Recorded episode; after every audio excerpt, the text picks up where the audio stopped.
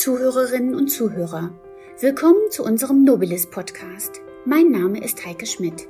Ich bin Chefredakteurin der Nobilis, einem Hochglanzmagazin, das Lust auf schöne Leben machen möchte. Und dazu gehört natürlich auch ganz besonders die Kultur.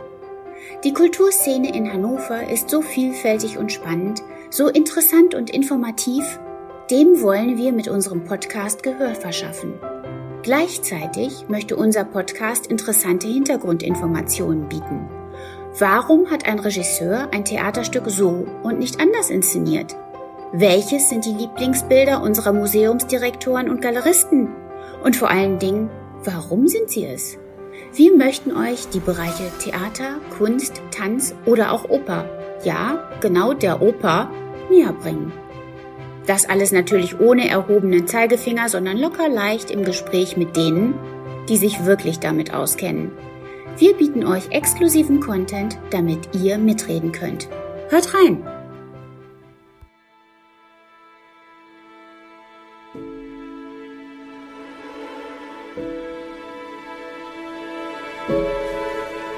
Der Nobilis Podcast. Exklusive Interviews, damit ihr mitreden könnt. Willkommen zu einer neuen Nobilis Podcast-Folge.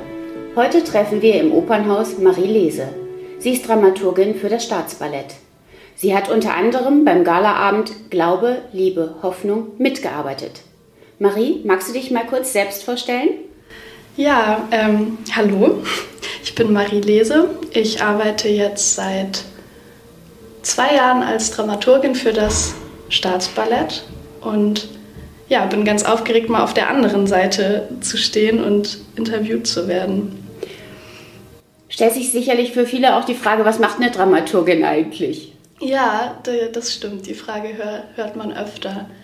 Ähm, ja, das ist ein sehr vielseitiger Beruf. Also man kann das vielleicht in so drei Oberbegriffe zusammenfassen. Also zum einen begleitet man als Dramaturgin die Künstlerinnen und Künstler bei ihren Produktionsprozessen. Das heißt, man ist irgendwie so Ansprechpartnerin Nummer eins im Idealfall, wenn es darum geht, über was möchte ein Choreograf ein Stück machen, ähm, welche Musik verwendet er dafür. Da ist man dann so ein bisschen offenes Ohr, Beraterin. Ähm, aber gleichzeitig hat man dann eben auch Aufgaben für das Haus, für das man arbeitet. Also ich schreibe zum Beispiel auch Texte für die Website, für Programmhefte, ähm, für kürzere Zeitungsartikel oder nehmen selber Podcasts auf für unser Staatsballett. Also es ist sehr, sehr vielseitig.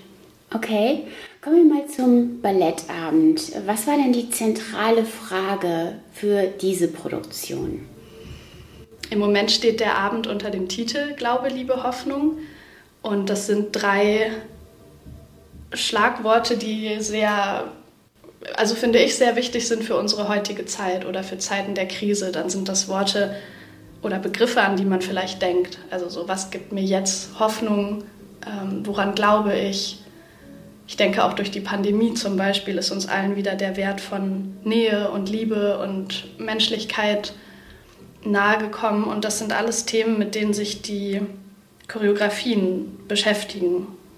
Und genau, deswegen haben wir diesen Titel gewählt. Glaube, Liebe, Hoffnung, wie der Titel schon sagt, es sind drei verschiedene Begriffe, drei verschiedene Choreografen. Wie schafft man es denn da, etwas Einheitliches zu produzieren?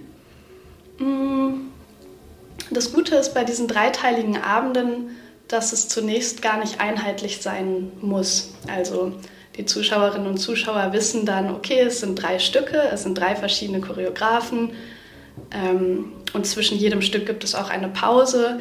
Also es ist ein bisschen wie ein Drei-Gänge-Menü, wo man eigentlich drei ganz unterschiedliche Sachen erleben kann, aber natürlich ist es trotzdem am Ende ein rundes Gericht oder ein runder Abend. Wie vermittelst du den Tänzerinnen und Tänzern das, für die du zuständig bist? Mmh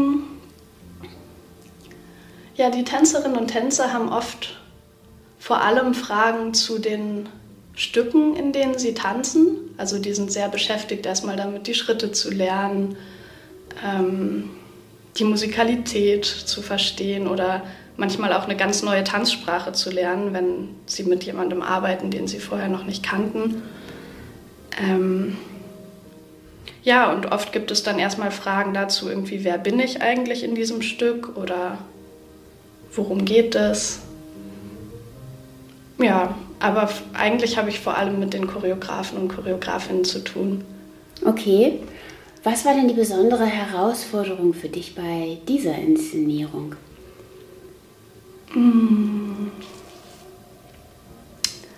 Ich glaube, die besondere Herausforderung in dem Fall war, also es war eine sehr schöne Herausforderung. Es war meine Zusammenarbeit mit Guillaume Hulot. Das ist der erste Choreograf des Abends, der eine Uraufführung äh, für uns macht. Das heißt, er kreiert ein Stück, was es vorher noch nicht gab, äh, aus dem Nichts quasi. Und ja, das war auf jeden Fall herausfordernd, da erstmal eine gemeinsame Linie zu finden. Also Guillaume ist ein Choreograf, der sehr viele Fragen stellt, der sehr viele Ideen hat. Ähm, und da muss man irgendwie erstmal so zueinander finden und das verstehen. Und für mich war dann auch die besondere, besondere Herausforderung, wie kann ich das einem Publikum kommunizieren? Also als ich dann endlich verstanden habe, was in dem Kopf des Choreografen vorgeht, hat sich dann die Frage gestellt, wie kann ich das dann später in Textform oder in Einführungen dann auch äh, unserem Publikum näher bringen. Wir sprechen jetzt von Milk. Genau, von wir sprechen von Milk, ja. Ähm, Inszenierung des Abends. Genau. Was ist denn da das Zentrale? Das zentrale Thema ist Mutterschaft oder die Rolle der Mutter für uns als Menschen. Und was war so die Essenz, die, die tänzerische Essenz? Wie setzt er das um? Mm. Also er hat zum Beispiel sehr viel mit verschiedenen Formationen gearbeitet. Das heißt, manchmal sieht man einen einzelnen Tänzer oder Tänzerin auf der Bühne, manchmal zwei, manchmal vier, manchmal ist es eine Gruppe. Und ja, gerade in Bezug auf das Thema Mutterschaft lädt das uns als Publikum natürlich auch ein, ähm, ja, uns damit auseinanderzusetzen, was wir da eigentlich sehen. Also was erzählt uns das, wenn wir da irgendwie zwei Figuren auf der Bühne stehen? Sind das für uns Mutter und Vater oder sind das Geschwister? Ähm, und das, damit hat der Choreograf so ein bisschen gespielt, da unser Verständnis von Familie und von Mutterschaft äh, zu zeigen. Also wird es nicht nur Frauen in dem Part sein, die auf der Bühne sind? Nein, tatsächlich nicht. Also das war auch eine Kernfrage des Choreografen. Muss man eine biologische Frau sein, um eine Mutter sein zu können? Oder was zeichnet eine Mutter eigentlich aus? Hört sich sehr, sehr spannend an. Stellt sich mir natürlich die Frage, muss man selbst Ballett tanzen, um Dramaturgin fürs Ballett zu sein? Also ich bin ein guter Beweis dafür, dass man es nicht muss. Ich habe tatsächlich mal Ballett getanzt, also als Kind irgendwie mal, aber nie professionell und nie auf dem Level, ähm, wo die Tänzerinnen und Tänzer hier unterwegs sind. Ähm, nein, also man muss es nicht.